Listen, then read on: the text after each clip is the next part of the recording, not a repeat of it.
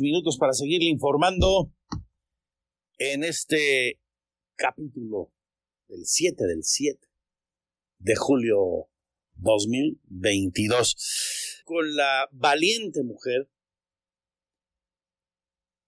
que hace cuatro años entró a la clínica del Seguro Social para le quitaran el DIU, el dispositivo anticonceptivo, y terminó sin un ovario eh, y sin sus dos piernas, entre otras fatalidades por una negligencia médica. ¿En qué va el asunto? Tras de que ayer la Comisión Nacional de los Derechos Humanos finalmente emitió una recomendación al Seguro Social, que horas más tarde el Seguro dijo que la aceptaba, pues más faltaba, pero que no ha querido dar más explicaciones. Hemos buscado entrevistar a la gente del IMSS, pero de momento nos quedamos con ese escueto, frío y paupérrimo comunicado, Alejandro.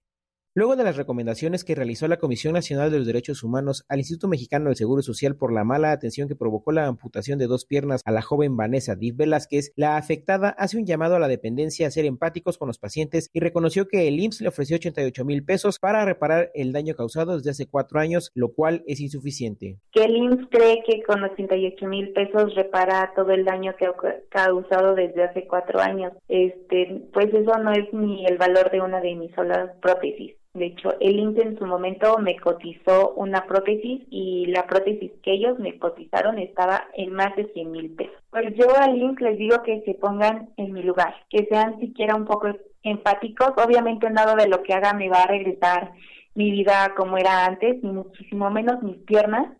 Y pues que lo mínimo que merecemos la gente que va por temas de salud médica es empatía de parte de ellos.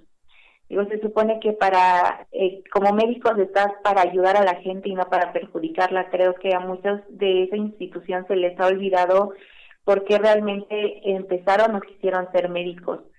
Eh, yo a la, a la gente le, agradezco mucho el apoyo eh, a que den a conocer mi caso, a ustedes que me den el espacio de hablar Explicó que el ofrecimiento económico se hizo a través de su abogado y hasta el momento el IMSS no le ha respondido directamente por los procedimientos médicos. Recordó que la recomendación de la Comisión Nacional de los Derechos Humanos pide apoyo psicológico y psiquiátrico, el pago de la reparación de los daños, un aumento de la pensión, ya que está pensionada con los gastos mínimos, el pago de la prótesis y la atención médica. Para Grupo Radar, Alejandro Payán.